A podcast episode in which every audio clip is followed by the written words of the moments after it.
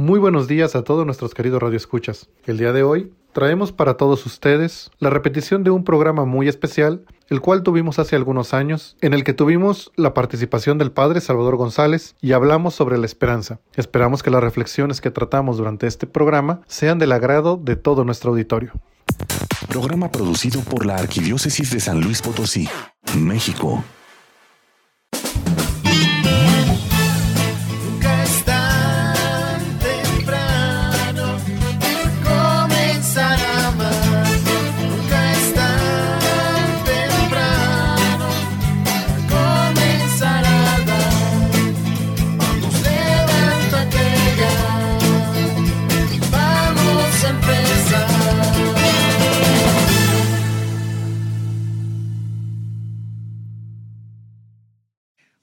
Buenos días, queridos reescuchas. Mi nombre es Lucero Apolo y es un placer estar con ustedes nuevamente en una emisión más de su programa Nunca es tan temprano. Buenos días, Josué.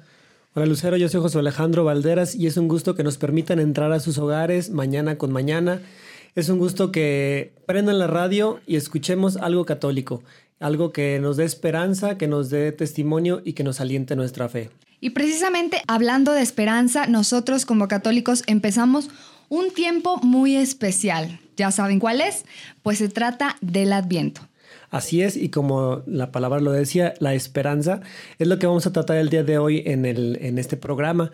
Y este tiempo de Adviento es algo muy importante que sucede en la vida de todos nosotros. Simplemente que tenemos que captarla como es y para esto nos está acompañando el padre Salvador González Vázquez, que es el licenciado en filosofía maestro en el seminario y responsable de la Dimensión de Educación y Cultura de la Arquidiócesis de San Luis Potosí. Buenos días, padre.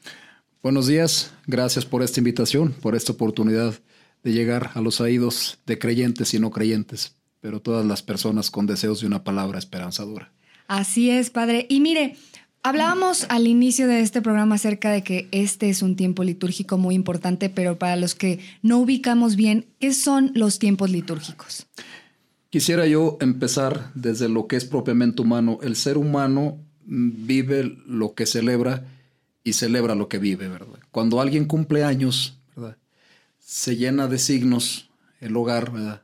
Y entonces decimos, ¿qué están celebrando? Ah, es que cumples un año de vida. El ser humano es propiamente alguien que celebra a través de ritos, ¿verdad? El ser, el ser humano ya de por sí, independientemente de lo religioso, e, e, es un ser ritual, ¿verdad? Cómo le expresas el amor al, amado a través de signos, a través de una carta, a través de una rosa. Son los ritos o los rituales que utiliza el ser humano, ¿verdad? Para expresar lo que siente. Y en sentido muy concreto, lo religioso, ¿verdad? Que, que no se ve, se tiene que concretizar y hacer signo visible. Entonces, a través de signos y a través de ritos, el hombre vive lo que piensa, lo que cree, ¿verdad? Entonces, la liturgia es justamente e, e, esa celebración en comunidad donde a través de signos manifestamos lo que no vemos, pero aquello en lo que creemos y aquello en lo que esperamos. Y entonces, a lo largo de un año que se llama el año litúrgico, la iglesia celebra todo lo que llamamos el misterio de nuestra salvación. Comienza con el adviento, que es la esperanza de la llegada de Jesús, de Dios que asume nuestra naturaleza, nuestra condición humana para elevarla, ¿verdad? Para elevar la dignidad del hombre a la categoría de Dios.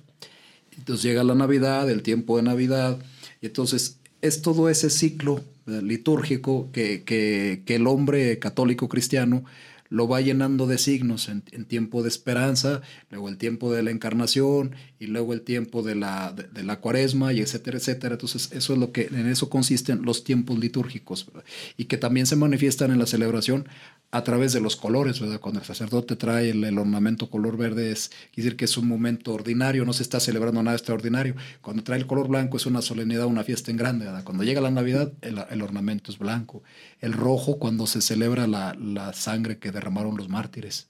Y, y así entonces todo eso es lo que incluye la, la, cuestión litúrgica. Y los tiempos litúrgicos son eso, ¿no? Que tenemos un tiempo para celebrar cada etapa de nuestra salvación. Y pues este tiempo que estamos celebrando se presta mucho a, las, a los festejos, ¿verdad? sobre todo nosotros los mexicanos que de todo hacemos fiesta. Y como usted lo dice, si hacemos palpable todo eso, creo que es cuando se fomentan las virtudes. eh, en nuestra familia, con nuestros amigos y cualquier momento es bueno y más si son litúrgicos.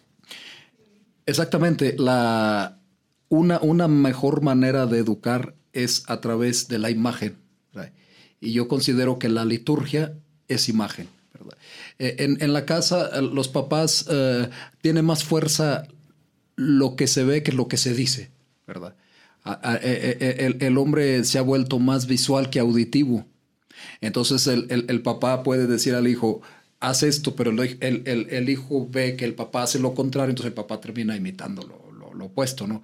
Y entonces una, una forma de, de, llegar, de, de, entrar en esa atmósfera de, esperanza es que la iglesia tiene signos visibles, ¿verdad? Que envuelven al hombre y lo van educando, ¿verdad? Para, para vivir ese tiempo de, de la esperanza, por eso tiene sus propias celebraciones. Simplemente en el Facebook ya ve que bajamos ahí el, en el muro y casi nada más leemos o, vemos las imágenes y a veces nos dicen, oye, ¿no viste lo que puse? No, lo que pasa como no fue una imagen, no la vi, ¿no? Es más fácil ver la imagen, el video, que estar leyendo. Y como dice, ¿verdad? Que una imagen dice más que mil palabras, entonces ya desde ahí, ¿verdad? Por ejemplo, hoy estamos iniciando el, el domingo de Adviento, primer domingo del tiempo de Adviento. ¿Qué es lo que vamos a ver en, el templo ahora que vayamos a misa, verdad? El sacerdote que sale con, un color morado, que es un color serio, no de, no de, felicidad plena, sino de esperanza, ¿verdad? Eh, es un color serio, pero de, la esperanza en lo que vendrá. Y lo propio que vamos a ver es la corona de Adviento, ¿verdad? Que, que es un círculo, ¿verdad? Que así se representa lo, lo, lo místico, lo religioso, de un Dios que no tiene, el círculo no tiene principio ni fin. ¿verdad? Y es la corona del Adviento, ¿verdad? Entonces son las cuatro velas y hoy vamos a encender la primera luz, que es la luz de la esperanza. Cuando va camino en oscuridad y a lo lejos se alcanza a divisar una luz, ¿verdad? Ya es una esperanza de que vamos a llegar a un lugar donde hay vida, ¿verdad? Cuando uno va por ahí perdido en el desierto. Entonces hoy se prende la primera vela, que es de la luz de la esperanza.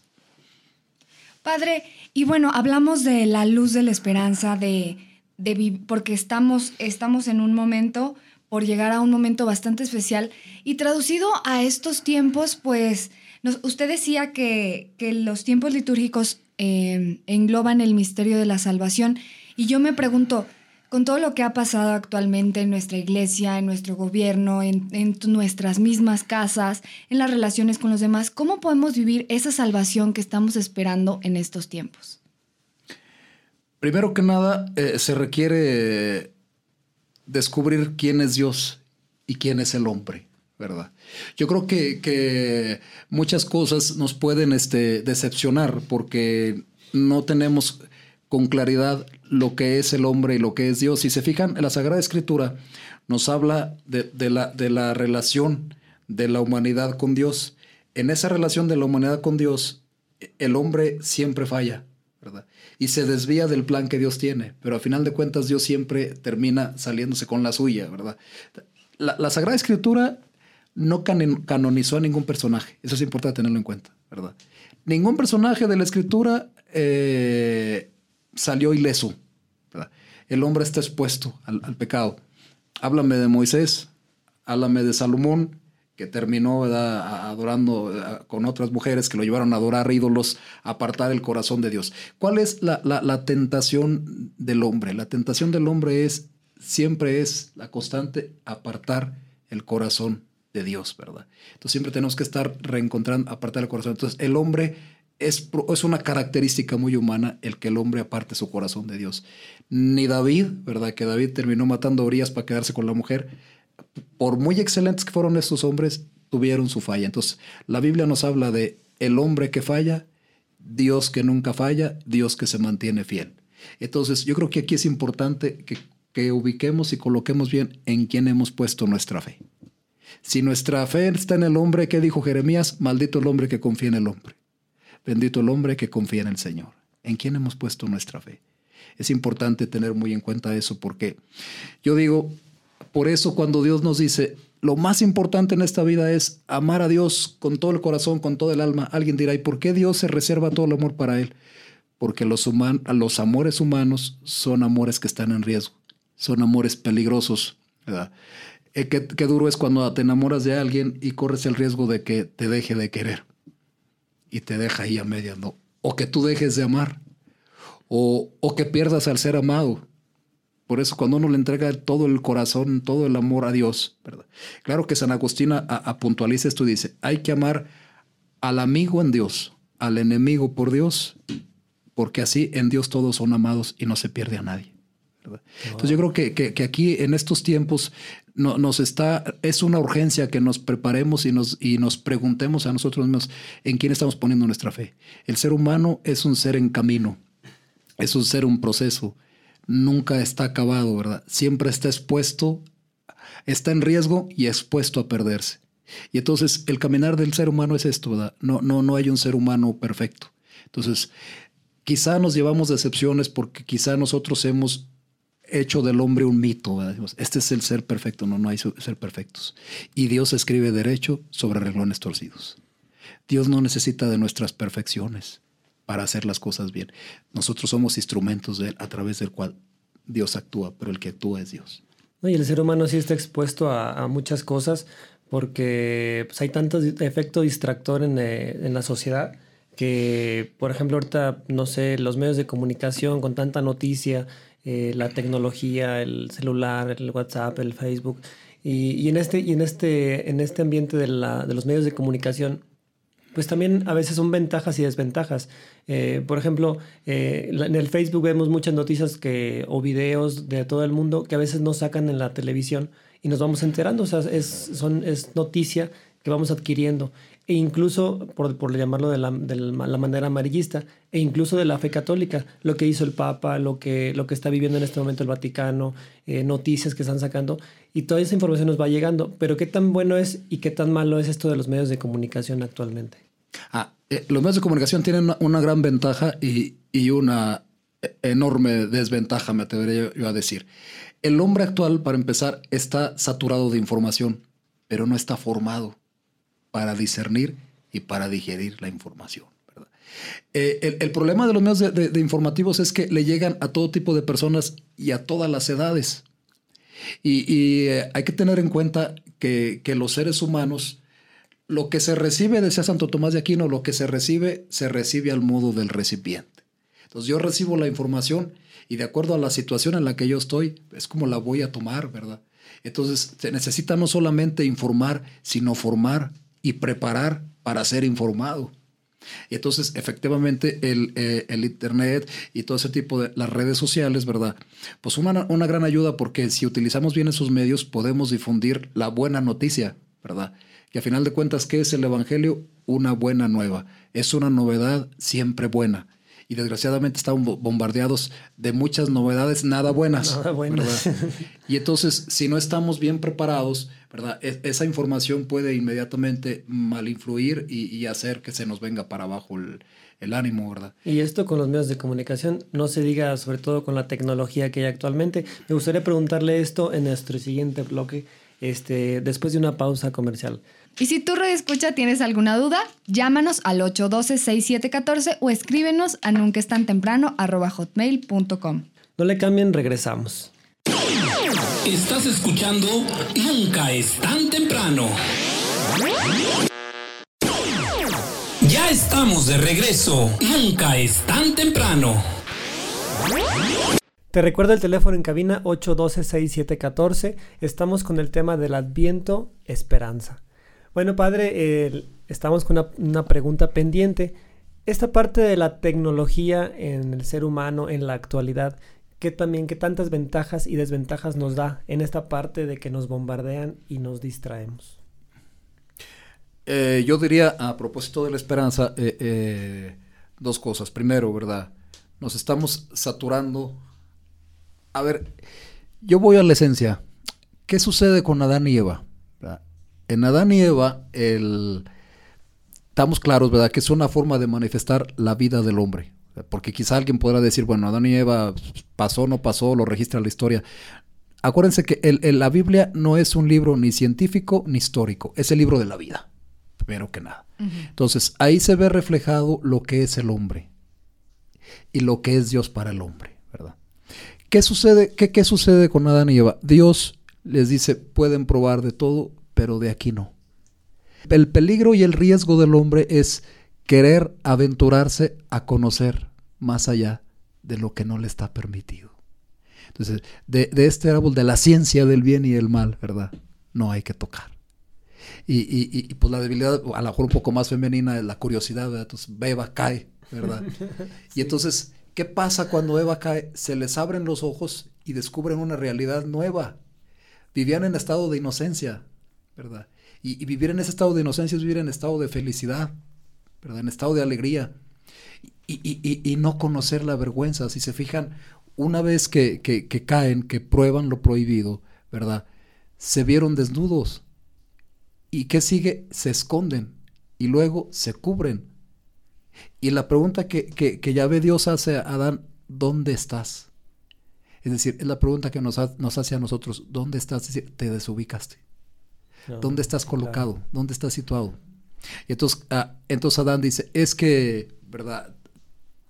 tú me llamaste y me escondí, y porque estoy desnudo. Y entonces la pregunta de Dios, ¿quién te ha hecho ver que estás desnudo? O sea, ¿en qué momento andabas desnudo? ¿En qué momento tomaste conciencia de tu desnudez y te avergonzaste? No había vergüenza, había inocencia. Entonces, ¿cuál, fue la, la desgracia del hombre? Fue querer saber más de lo que le estaba permitido. Entonces perdió la inocencia, vino la vergüenza, Mm, etcétera, etcétera. Y justamente yo creo que esto lo podemos aplicar en tiempos actuales. No, no, no, el, el hombre no está preparado para saberlo todo. Aparte no podría, es imposible saber todo de todo y que sea verdad. Exactamente. Y, y luego también tenemos que estar formándonos para, eh, para escuchar y para mirar lo que se nos está. El hombre no tiene la, capacidad crítica, ¿verdad? O, no desarrolla esa capacidad crítica para ver con sentido crítico lo que le están presentando. También por ahí yo he escuchado que también la inocencia es un pecado. Entonces, en esta parte, bueno, decíamos al principio que usted se encargado de la dimensión de educación y cultura. Eh, en esta parte, ¿qué tan, ¿qué tan necesario o qué es lo que necesitamos? Si en las escuelas pues, nos enseñan y nos enseñan y nos, nos, nos llenan de información, ¿verdad? De, de ciencia, de, de, cultura, etcétera. Sin embargo, entonces, ¿qué es lo que necesitamos? ¿Acaso será esa parte que nos quitaron de, del civismo, de, de, la filosofía, de esa parte nos hace falta? Sí, es, es muy importante. El problema de, la, de la formación actual es que te educan para ser competitivo te educan para competir en el mercado, te educan en la cuestión científica, te, educan en la tecnología, pero se les olvida formar personas. Entonces ahí está como truncada la, formación. ¿verdad? No se nos educa en el amor, no se nos educa en la conciencia, no se nos educa para, para, para, hacer uso de la libertad, no se educa para ser hombres de fe, ¿verdad? ¿De qué sirve que, yo maneje? Eh, yo siempre he dicho, hay que distinguir entre el hombre de ciencia y el sabio, ¿verdad? El hombre de ciencia será muy exitoso en su campo, pero como persona, como esposo, como padre de familia es un fracaso. Entonces, desgraciadamente, e, eso es lo que le está faltando a la educación, formar hombres. Porque la, la, carencia de la educación actual es justamente eso. Te educan para hacer muy bien tu especialidad pero como persona se olvidan de que, de que quien hace esto y, el científico no deja de ser hombre, no deja de ser humano, el médico no deja de ser persona, ¿verdad? ¿Y cuántas personas vemos, ¿verdad?, que como profesionales son un éxito, como personas son un fracaso. ¿Por qué? Porque les falta la sabiduría, ¿verdad? Dicen que el, el sabio es el que saborea la vida y pocos saborean la vida porque pocos tienen el don de la sabiduría. Entonces sí nos está faltando mucho eso en la formación. aplicación, yo me acuerdo que nos decía, nos ponen el ejemplo del, del, maestro de filosofía, ¿no? Que dicen que, que, ese maestro cómo, cómo sabía filosofía y qué bien enseñaba filosofía, pero había quien, aparte de saberla, la aplicaba y era un buen filósofo y discernía. Ese es, ese es, un hombre sabio. El que, el que conoce filosofía, eh, tiene ciencia de la filosofía, la, la, conoce, pero no la vive. El que lo conoce y lo vive, pues ese es un hombre sabio, ¿no? No un científico. ¿verdad? Eh, en, lo que tú comentabas hace, un momento de, la, de, que la inocencia es un pecado, yo, quisiera afinar esto. La inocencia en, en, su raíz, lo que es pecado o podría ser pecado es la ingenuidad, el caer en la ingenuidad, ¿verdad? El, el, el, inocente es el que es incapaz de dañar, pero sí conoce la maldad, pero no se deja envolver por ella. Ah, Entonces, el, ingenuo sí, se deja llevar quizá por, por, por no tomarse la molestia de, detectar o porque le, le, es muy cómodo así, ¿verdad? Pero el hombre, el hombre inocente, por ejemplo, un santo tonto no puede ser, un santo no es tonto. Un santo sabe que lo están haciendo tonto, pero él acepta, ¿verdad? Por un valor superior, ¿verdad? Hacer, ¿verdad? El que, el que te pide la túnica de que se lleve el manto, no es porque el ingenuo lo avienta, es, un tonto, ¿verdad? es un ingenuo. El inocente es el que es incapaz de hacer daño, ¿verdad? Pero conscientemente quiere vivir. Es que ¿por qué te dejaste? Yo no me dejé por tonto, sino porque libremente yo acepté no hacer pleito con esta persona. Entonces eso es importante tenerlo en cuenta. El santo ve la maldad, la conoce, pero no se deja envolver en ella. Padre, y retomando lo que nos decía hace ratito acerca de la tecnología, y yo me pongo a pensar, bueno, nosotros queremos saber, queremos conocer, pues abrimos una página en internet y buscamos lo que queremos saber. Y cuando empezamos a hablar de Adviento, hablamos de esperanza. Hay veces que no se nos ha enseñado a, esperar, porque queremos todo rápido. Inclusive desde niños yo me veo a los bebés que no porque no los dejen llorar, pero apenas está la primera lágrima y corren. O apenas el niño quiere aprender a caminar y están los papás detrás de él y no le permiten que se caiga. Y se, todo es inmediato, todo lo queremos ahora. Si queremos la comida, vamos a comida rápida. Si queremos información, agarramos el celular. Si queremos hablar con alguien, le mandamos un mensaje de texto y esperamos que en ese momento nos respondan. ¿Cómo se contrapone esta parte con la esperanza, lo que nos propone el adviento, esperar algo mejor? Como decíamos, la, la tecnología tiene sus avances y sus retrocesos la tecnología nos facilita mucho las cosas, pero nos está atrofiando la capacidad de la espera. Un día una persona me hablaba y me decía, bueno, pues que, pues que su esposo se había ido, que había cambiado, que le había dejado de querer, lo que les digo del riesgo de los amores. Entonces ella estaba sufriendo porque si estaba enamorada y él ya nomás dice que ya, y, le digo, a ver, déjelo, ¿verdad? Que, que, que, piense, a lo mejor necesita un espacio de estar solo, no pierda la esperanza. Y me dice, sí, ¿cuánto tengo que esperar? ¿Seis meses, un año? Dije, no, la, esperanza no tiene medida, es una actitud de espera. La esperanza que es, es una virtud que le llamamos teologal, teologal porque viene de Dios. Y es una virtud infusa, fe, esperanza y caridad son las virtudes infusas porque Dios las infunde. No es uno el que las conquista y las adquiere, es Dios quien las infunde en la persona. Y entonces la actitud de espera es decir, yo sé que algún día las cosas van a cambiar, pero no me estés pidiendo eh, eh, sumas ni meses, porque el hombre está acostumbrado por la ciencia a cuantificar, ¿verdad? Y no se trata de decir, ¿cuánto tengo que esperar a que, a que él reaccione? En unos seis meses, por piedad, no. Y, la gente moderna, tecnificada, el hombre empresario, siempre cuando trae un problema, le dice a uno, padre, ¿cuánto tendré que esperar? Un año. No, no midas. Vive con actitud de esperanza. Y tener actitud de esperanza es vencer tu soberbia.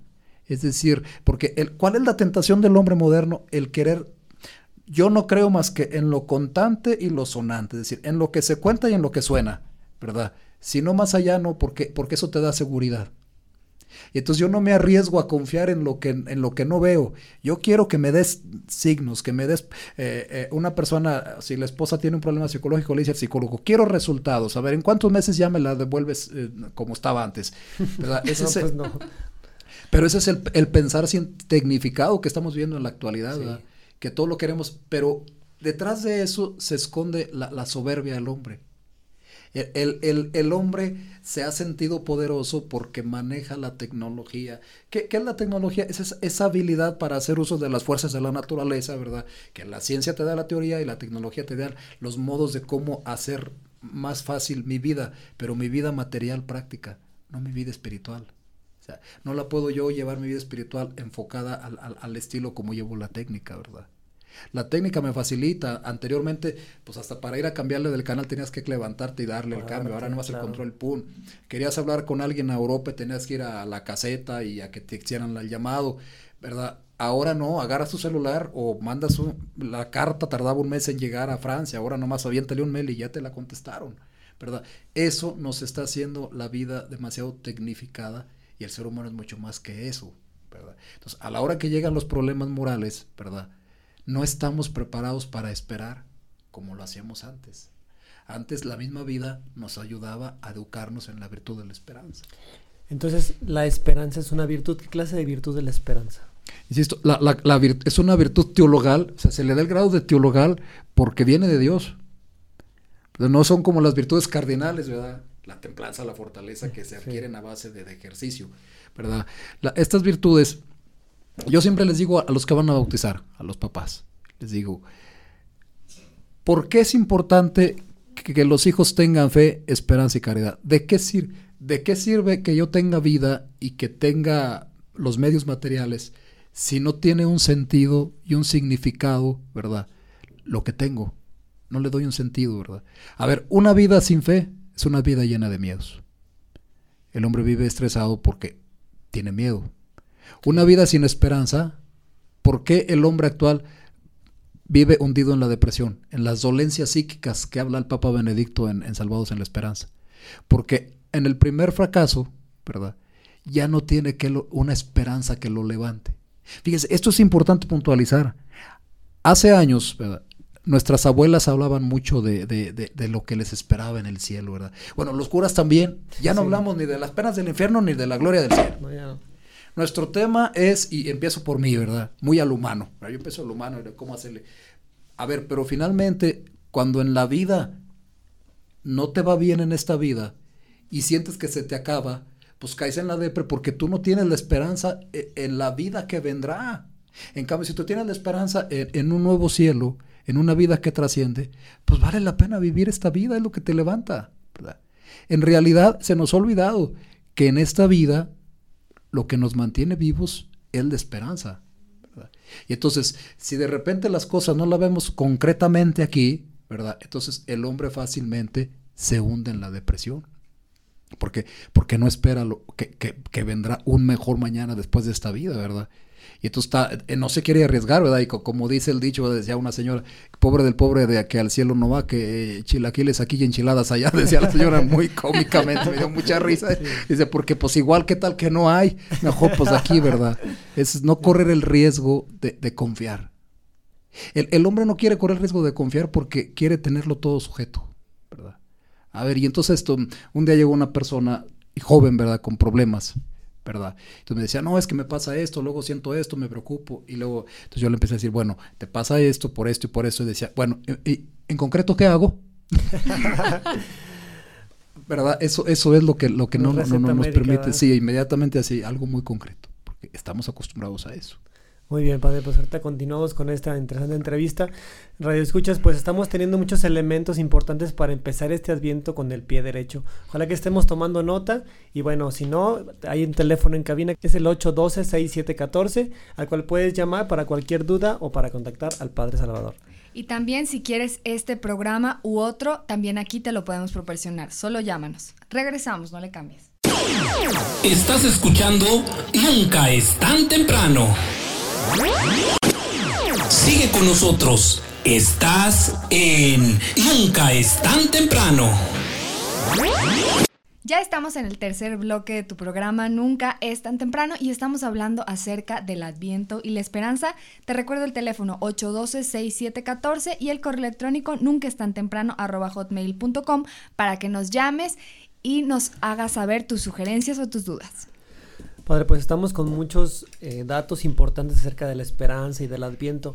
Eh, algo concreto como a la persona que le decía, deme algo concreto de cómo educar en la esperanza, sobre todo a, los niños eh, que, ciertamente son el futuro de nuestro México. ¿Cómo educar en la esperanza? Ahorita me viene a la mente una, una frase que cita Agustín Basabe Fernández del Valle, que es un filósofo regiomontano, y dice que la, bueno, ya de fondo decimos que en esta vida, miren, en esta vida, el medio, en el medio está la virtud, los excesos siempre son malos, ¿verdad? E, e, e, exceso, eh, cuando todo, todo se prohíbe, ¿verdad? O todo se permite, el, hijo viene cayendo en los mismos vicios, ¿verdad? O sea, una educación donde todo es prohibido, ¿verdad? Todo es deseado. Claro. Una educación donde todo es permitido, no hay límites. Y entonces, el al que todo se le prohíbe, quiere hacer todo, porque todo se le antoja. Y al que todo se le permite, cree que puede hacer todo, porque todo se le ha permitido. Entonces, ya los antiguos decían que en la vida ni demasiado ni demasiado poco. ¿verdad? Ni tener, en, ni tener en exceso ni defecto, porque cae uno en los vicios, ¿verdad? Y entonces en el medio está la virtud. Y decía este filósofo que la esperanza es, es el medio con el cual tenemos que vivir en esta vida. Que también tiene su exceso y su defecto. Decía el exceso de esperanza, presunción. Su defecto, la desesperación. Es decir, una persona cuando es demasiado presuntuosa no tiene esperanza porque cree que ella todo lo puede lograr de sí misma, ¿verdad? No, pues al cabo que yo tengo la capacidad. ¿A qué andas yendo a misa? Dicen algunos señores, ¿verdad? Ah, es gente de trabajo. Esos que se hacen virtuosos porque son gente de trabajo, no me los des por buenos, ¿eh? Porque todo en exceso es malo, hasta trabajar. Y hay gente, y de la que nos estoy yendo, yo creo que hay mucha. Dice, es que para qué nosotros somos gente de trabajo de las 5 de la mañana a las 10 de la noche, no me los des por buenos. Esos no son virtuosos, son viciosos. Hacen de la virtud vicio, ¿verdad? Entonces, exageran demasiado el trabajo y descuidan otras cosas que tienen que estar en equilibrio, ¿verdad? Entonces, habrá quien dice, yo soy gente de trabajo, que andas perdiendo el tiempo en la iglesia, ¿verdad? Yo gracias a mi trabajo tengo esto. Ese hombre, cuidado el día que ya no tenga fuerzas, porque el día que ya no tenga fuerzas, cae en el otro extremo que se llama desesperación. Porque era alguien presuntuoso que en un momento no, no tenía nada que esperar porque todo lo esperaba de sí. El día que no encuentra en él fuerzas, se le acaba la esperanza. Y hay mucha gente que sufre así. ¿eh?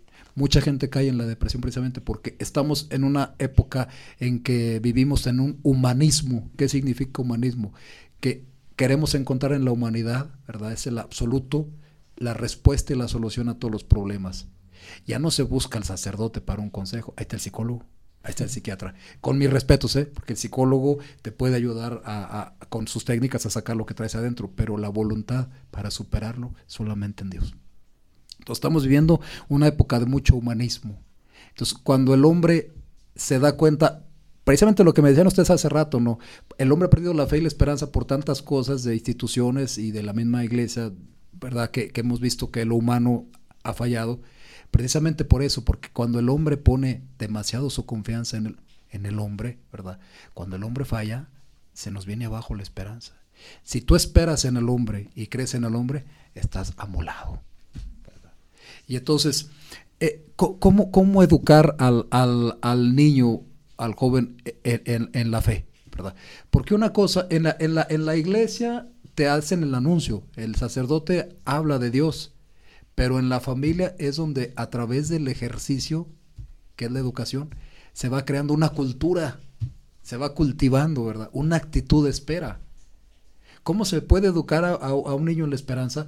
Pues educarlo en la frustración, ¿verdad? Ahora ya no quieren que, que sienta la frustración. Yo digo, por ejemplo, miren, cuando los niños juegan un partido de fútbol, Ahí va el papá de Alcahuete a seguirle el juego a reclamarle al árbitro. y el chiquillo es un berrinche. Dije, bendito Dios que ese niño no ganó, porque no sabe ganar. Si no sabe perder, no está preparado para ganar. Eso yo se los digo, ah, siempre se los he dicho, sí, a, a, los papás, no anden de alcahuetes, ¿verdad? Porque es que la maestra me puso una... Ahorita voy, esa maestra que corre la... Eh, espérame, tranquilo, ¿verdad? No se digan las clases altas en los colegios. Yo trabajo con esa gente, siempre se los he dicho en su cara, ¿verdad? Luego, luego, la maestra va a reclamarle, espérate, ¿verdad? Enseña al niño a perder, porque si no lo enseñas a perder, no está preparado para ganar. Dios nos da lo que, lo que, lo que necesitamos, pero Dios nos, a Dios no tiene prisa. Dios nos educa, ¿verdad? Es que ya me cansé de pedirle a Dios y ya a Santa Marta ya le llevo muchas novenas y San Judas Tadeo y que no sé qué. espérame, a Diosito no me lo vengas a mangonear, ¿verdad? Diosito sabe cuándo estás preparado, ¿verdad? Y si al niño no se le enseña a perder, entonces no está preparado para ganar. Entonces, ¿cómo educar al niño en la virtud de la esperanza? Hoy hay, mañana no. Yo siempre les, digo a los que, les digo a los que van a bautizar, Papás, la tarea fundamental de ustedes es enseñar a los hijos a vivir. Y no se nos tiene que complicar. ¿Qué es la vida? La vida no es prohibición, no es pura prohibición, pero tampoco la vida te da todo. Ni te niega todo, ni te da todo. A veces te da y a veces te quita. ¿Por qué no educas a tu hijo en eso? Así de sencillo. O sea, no le des siempre todo lo que te pide, porque la vida no nos da todo lo que le pedimos. Así es. Entonces vamos a tener hombres con muchas frustraciones, hombres muy deprimidos. ¿Por qué? Porque ellos nomás estiran la mano y reciben. Entonces, ¿cómo, ¿cómo acercar al hijo a la religión y decirle que a Dios, con Dios tienes que tener paciencia? Pues no tienes paciencia, ¿por qué? Porque en tu casa no te educaron en la paciencia ni en la virtud de la esperanza. Hoy sí hay, mañana no, ¿verdad? Y luego la firmeza, ¿verdad? Si el papá promete una cosa, sea castigo o sea premio, a cumplirlo. Claro. Porque si no, vas formando hijos inseguros. Que no tienen firmeza y seguridad. Entonces, desde ahí está el punto. Ahí es donde a los hijos hay que educarlos para la vida. Yo digo que el, papá que no educa bien está cometiendo el pecado de la mentira, porque le estás presentando a un hijo una idea falsa de lo que es la vida. Hay que enseñar a los hijos a vivir y presentarles lo que es la vida. El que todo lo prohíbe está presentando una idea falsa, porque la vida también te da muchas cosas. Pero el que todo lo permite también no te está preparando para vivir. Finalmente nuestra primera escuela, la familia. La familia. O sea, lo que tú ves es el primer impacto que tú tienes de la vida. Y el primer impacto que tú tienes de la vida va a estar siempre condicionando tu vida. Para en ese aspecto de la educación, eh, por ejemplo, vemos en los evangelios la buena nueva que es este, una manera de educar también, como Jesús nos, con su ejemplo nos iba dando pautas para saber vivir. Pero, por ejemplo, cuando leemos la Biblia vemos ejemplos, pues ya de hace muchísimo tiempo, ¿no? Eh, personas, o sea, personajes, este, eh, ambientes, ejemplos caducos que a lo mejor ya no nos sirven para enseñar. ¿Cómo podríamos dar este mensaje evangélico, sobre todo los papás que nos están escuchando en la radio? Eh, ¿Cómo podrían educar a sus hijos con estos ejemplos, pero ahora en la situación moderna? ¿Cómo podemos estar educando? Fíjate que una cosa bien importante. Yo escuchaba una vez a un sacerdote jesuita que decía, si el Evangelio no tiene una respuesta a la situación económica, política y social que estamos viviendo, entonces está obsoleto. Pero me queda claro que el Evangelio siempre es actual. Te pongo un ejemplo, yo ahorita vengo de misa. Entonces leas el Evangelio, ¿verdad? Y, y, la misa es con gente pues abierta, que cuestiona, preparada, y dice, ¿Acaso el, el, si llega el siervo de trabajar en el campo, todavía tiene que llegar, servirme y no le voy a dar gracias, ¿verdad? Poco tengo que mostrarme agradecido con él. Siervos inútiles, hicieron lo que se les mandó. Entonces, tú dile eso a, una persona con mentalidad moderna y dice, oye, pues ¿dónde está la gratitud? El evangelio está pero bien anticuado. Y como que, que, al siervo, pues oye, ahora hasta ya no se puede, no se le puede decir a la muchacha sirvienta, sino empleada doméstica o prestadora de servicios domésticos. Y el evangelio está muy anticuado, ¿no? Estando yo meditando en plena misa, Dije, no, o sea, tiene mucha realidad. ¿Qué, qué, nos quiere decir esto? Yo le decía a, la gente, dice Santo Tomás de Aquino que el obrar sigue al ser. O sea, yo soy hombre y traigo ya todo mi potencial, ¿verdad? Si, si hago lo que se corresponde con mi ser, me voy a sentir feliz. No voy a esperar que venga y Dios me lo agradezca. Cuando dice, siervos inútiles hicieron lo que tenían que hacer, ¿verdad? Yo le pregunto a la gente en estos tiempos, ¿estamos haciendo lo que nos gusta o estamos haciendo lo que nos exigen o lo que se necesita? Ahí está ya aplicado el Evangelio a tiempos modernos. La gente actual, ¿verdad? El hombre vive triste, vive frustrado, porque tristemente no hace lo que le gusta, sino lo que se necesita para ganar la vida. Y entonces desde la casa el papá le dice, no hijo, se necesita que tú estudies abogado porque tenemos muchas broncas. Oye, pues el hijo no está hecho para abogado.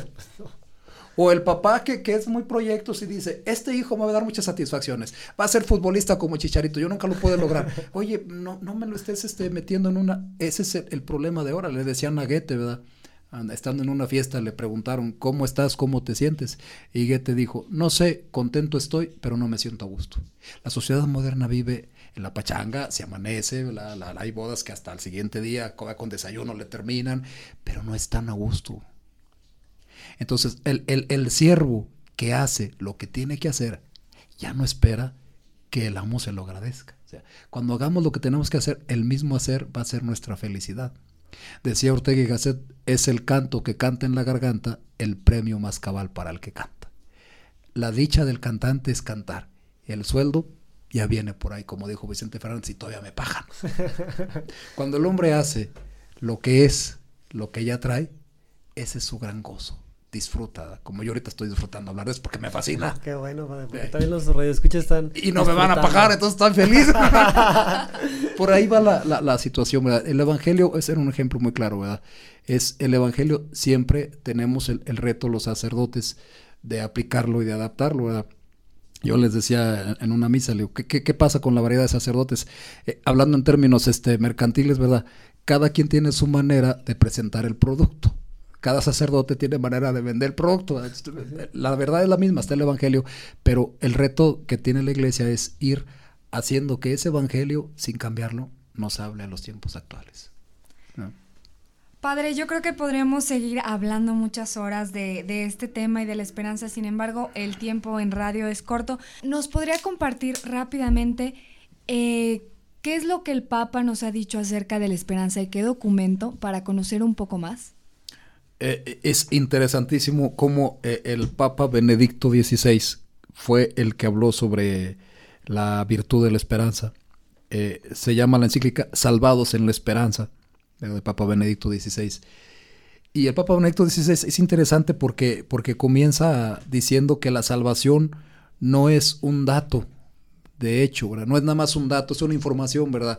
Yo, me acuerdo, ¿verdad? Yo creo que todo lo que, lo que a uno le cuestionaba cuando yo era niño, joven, yo trato de, de, pensar en, Yo decía, ¿verdad? Cuando decían, es que nuestro Señor murió por ti. Yo, pues sí, pues, y te vino a salvar. Pues, ¿de qué me salvó, verdad? Pues yo tengo mis broncas acá, ¿verdad?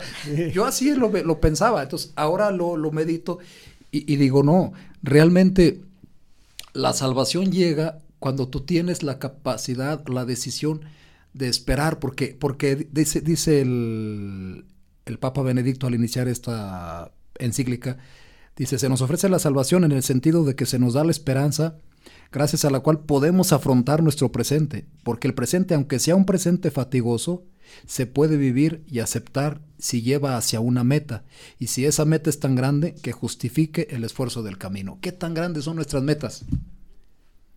Ahí se va concretizando la esperanza. Si mi meta es grande, vale la pena el camino. Pero si no tengo metas a, largo plazo, entonces, y si las metas a corto plazo no se me o si hago o si hago depender mi esperanza de la de que la otra persona haga o no haga, entonces pues ya estoy amulado, Entonces, la, la, la, miren, lo podemos concretizar. Yo siempre he dicho, cuando tú andas con una situación de actitud negativa en la depre o andas down, como dicen los, los, los, los chavos, ¿verdad? Así puedes ir a Cancún vas cargando toda tu, situación y por muy hermoso que esté la playa, no va a estar bien, porque tú no traes esperanza, te sabe amargo. Cuando, cuando andas con una actitud, así te vayas a, un ranchito aquí cerca, vas a sentir la gloria, ¿verdad? ¿Por qué? Porque tú traes esa vivencia. Yo siempre he dicho, ¿verdad? Cuando dicen, es que el reino de los cielos, no sé si exista, no lo veo, no. Es que las cosas de Dios no se ven, se viven. Ahí es donde empieza a transformarse. Hay que vivirlo. Cuando te dicen a ti, es que tú no quieres ver la situación, pues no vas a decir, muéstrame la situación para verla. No, pues no. Pero hablamos, yo siempre he dicho, el hombre, el hombre niega la metafísica y sin embargo vive haciendo metafísica. Llegas a un lugar y dices, este, a ver, si yo llego, yo viene el viernes y, y vi apagado, dije, pues no va a haber entrevista y no me vas a decir, ¿cómo dices que no va a haber si no la estás viendo? No, pero pues estoy viendo eh, signos que me llevan a ir más allá de lo que estoy viendo, ¿verdad? Como el que dice, no quieres ver la situación o no quieres ver la problemática, pues estamos haciendo metafísica. Así es, padre. Pero, pero se vive, ¿verdad? La cuestión de la, de la fe no es, no esperemos verlo, hay que vivirlo. Y viviéndolo, el mundo se transforma. Así es, y aquí también estamos viendo que el tiempo se nos acaba, padre, y este, bueno, como que nos queda otro pequeño bloque para seguir compartiendo ese tema. Vamos a un corte rápidamente y regresamos. Estás escuchando Nunca es tan temprano. Ya estamos de regreso. Nunca es tan temprano.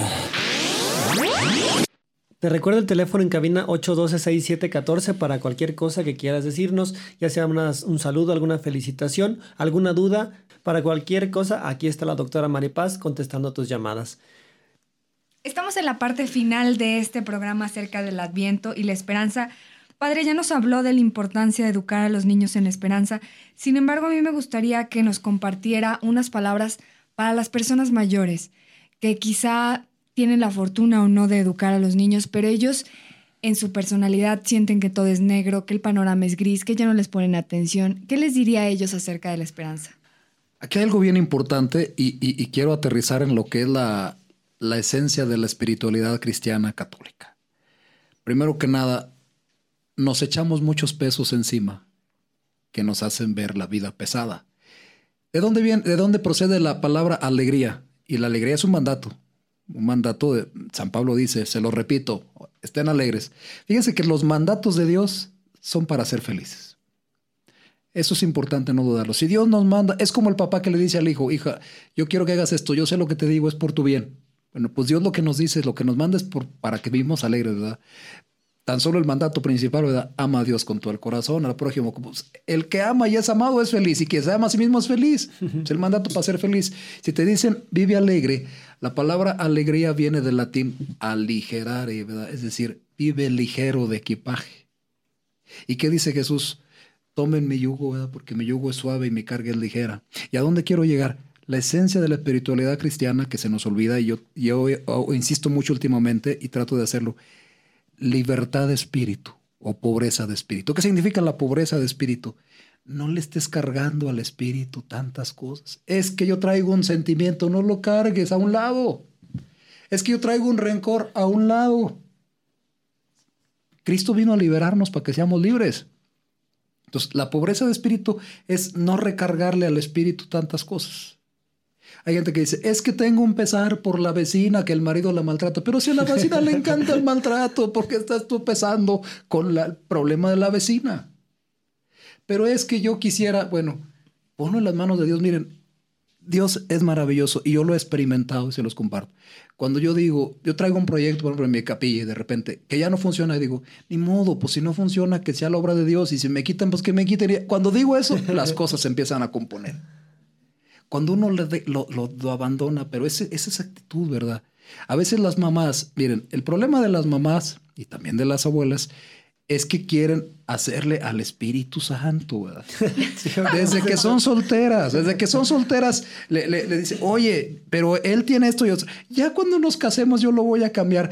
no lo van a cambiar, ¿verdad? Mejor acepta a la persona así como es y así la vas a amar, pero no la van a cambiar. Entonces el problema de la mamá es que yo quisiera que mi hijo, usted quisiera, pero la obra de la conversión no es de un ser humano, es de Dios. Y aquí puntualizamos, por eso a veces e, es que el padre que no hizo, e, e, el, el, padre y el sacerdote y el papá, nosotros somos instrumentos. Nosotros vamos a, educar a, a, los fieles y los papás a los hijos de acuerdo al proyecto de Dios, pero quien va a hacer la obra es Dios. No pretendamos ser dioses, porque toda la vida se nos va a hacer muy pesada. O sea, sé libre. Oye, pero es que yo quería lograr esto. No, déjalo en manos de Dios, o sea, no pasa nada. Y dejarlo en las manos de Dios a lo mejor suena muy abstracto, es decir, acéptalo, ni modo. A ver, yo ahorita venía al programa y, le digo, yo lo ejercito. Voy subiendo al puente y ya veo un montón de carros. Y, pero, a ver, espérate, ¿qué ganas con enojarte? No pasa nada. Si vas a llegar, vas a llegar. Si vas a llegar tarde, vas a llegar tarde. Pero es un ejercicio. Mejor llegar aligerado. Entonces llego enojado, llego confuso y, no fluyen las ideas que están fluyendo. Por eso la religión se puede hacer concreta. Hay que hacerla concreta, hay que hacerla vivencial. Primero tenemos que quitar todo aquello que no depende de nosotros. O sea, que hay un tráfico del diablo, pues no depende de mí enojándome, sí, sí, si me enojo, sí, voy a causarme algo que sí depende de mí, ¿verdad? Entonces yo creo que, que, los papás, si son gente realmente de, fe y gente de esperanza, pues hay que confiar que, Dios hace su obra, ¿verdad? Y no, y no desesperar. Es que mi hijo anda mal, cuando menos te imagines, ¿verdad? Porque mira, a la persona que no quiere cambiar, ni Dios puede cambiarla. Se necesita que la voluntad. O sea, de ti no depende el cambio de la otra persona, depende de ella. Pero de ti sí depende, ¿verdad? Que veas lo que depende de mí, lo que yo puedo hacer. Y miren, una cosa clave, si uno cambia, cambia la situación. Es que yo con mi suegra no me puedo yo. Sí, pero es que apenas llegas y ya estás tú predispuesta. Ya, Y todo lo que tu suegra te diga ya lo vas a tomar en clave de que te está queriendo fastidiar la vida libérate de eso y empieza. Y la, la, suegra deja de ponerse en guardia y todos felices y contentos. Pues muchos puntos para que ojalá hayan tomado nota nuestros radioescuchas. Es muy interesante eh, todo lo que nos dice. Padre, siempre que viene a nuestro programa tenemos muchísimas llamadas. ¿Nos podría decir en dónde pueden encontrarlo eh, en su parroquia? ¿En dónde pueden escuchar la homilía suya? Eh, ¿Dónde está ubicado usted?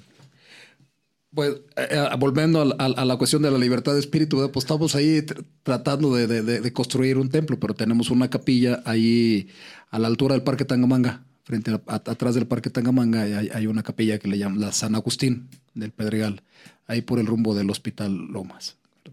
Entonces ahí, estoy a sus órdenes, ¿verdad? Y alguna cuestión, ¿verdad? También aquí tengo, más cerquita, tengo la, oficina de educación aquí en la Casa de la Acción Católica. Ahí tengo la, oficina, ¿verdad? Y mi teléfono ahí de la oficina de la Acción Católica es el 812-4489. Padre, muchísimas gracias por habernos concedido esta entrevista y esperamos tenerlo muy pronto en alguna otra. Con todo gusto. Vamos a compartir. Gracias, Padre. Y vamos rápidamente al melodrama evangélico y dice luces, micrófonos y, acción.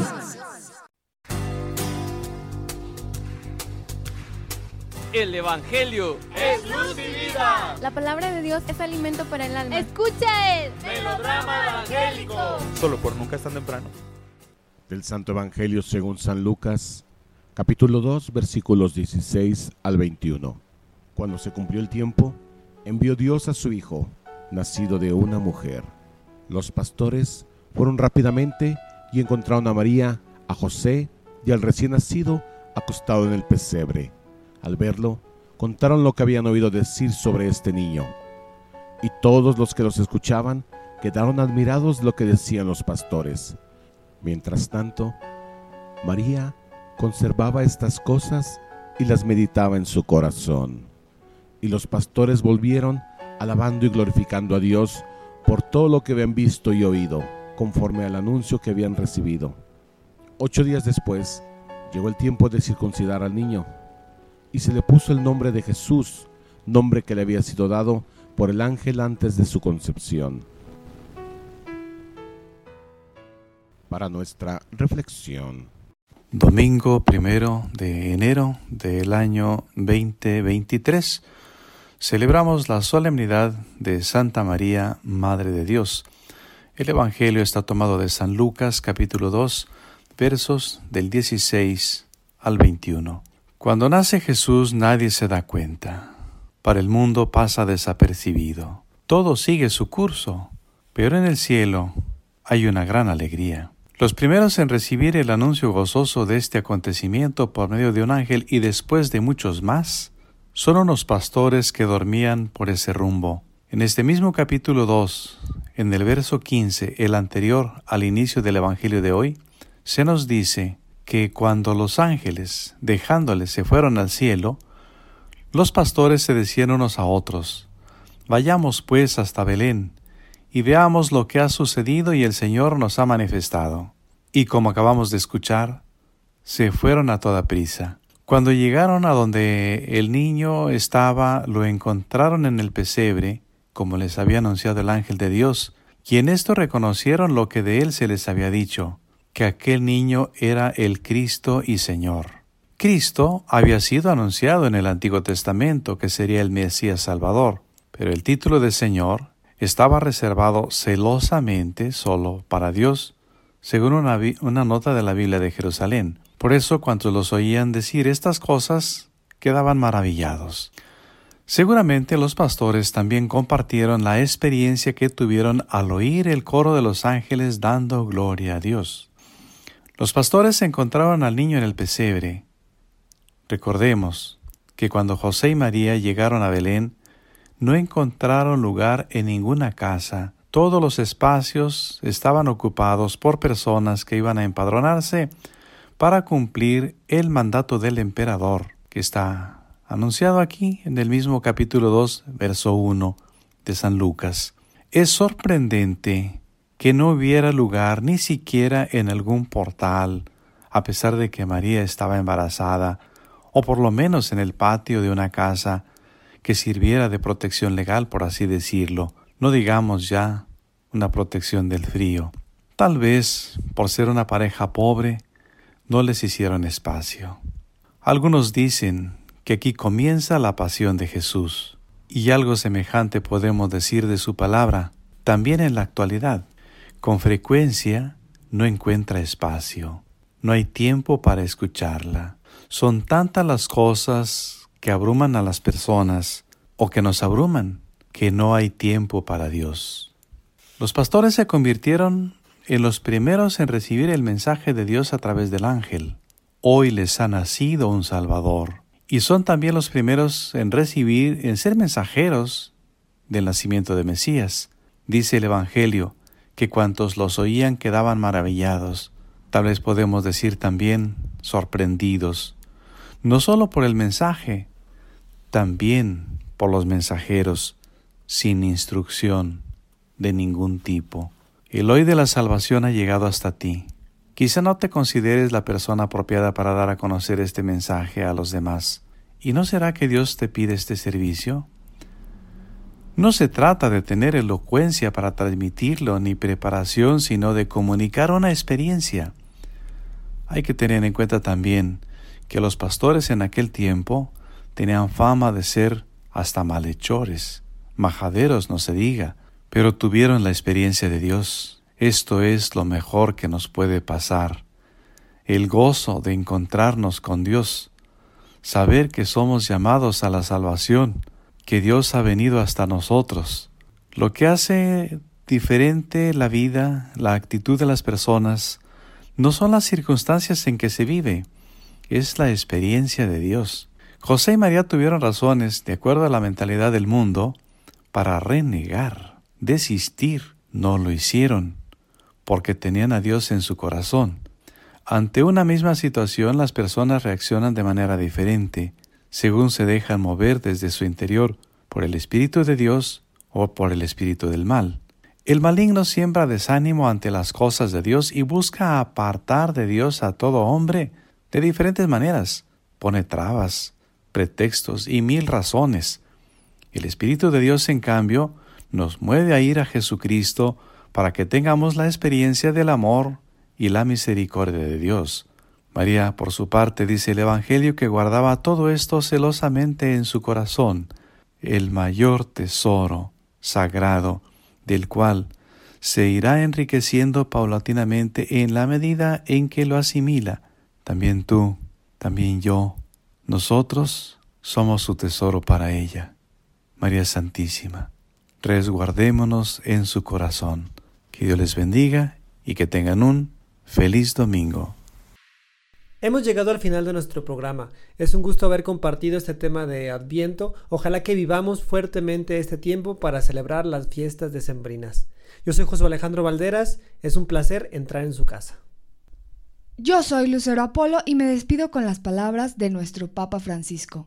No sean nunca hombres, mujeres tristes un cristiano jamás puede serlo. Nunca se dejen vencer por el desánimo. Nuestra alegría no es algo que nace de tener muchas cosas, sino de haber encontrado a una persona, Jesús, de saber que con Él nunca estamos solos. Nos escuchamos la próxima semana, que tengas un excelente día y que Dios te bendiga. Ayúdame, Señor, a creer que detrás de las nubes está el sol que los desnudos árboles de otoño volverán a vestirse de hojas, si tengo la paciencia de esperar. Ayúdame, Señor, a comprender que para alcanzar la cima de la montaña hay que atravesar el largo valle, que la vela difunde su luz a base de consumirse poco a poco. Ayúdame, Señor, a desprenderme de las pretendidas seguridades que no puedo tener y que me hacen tan inseguro. Ayúdame a comprender que mis temores aumentan mi inquietud y mi impaciencia. Ayúdame, Señor, a aceptar mis limitaciones. Confío en ti como un niño que se siente seguro en brazos de su madre. Ayúdame a caminar por donde no puedo ver, sabiendo que tú estás ahí conmigo. Amén.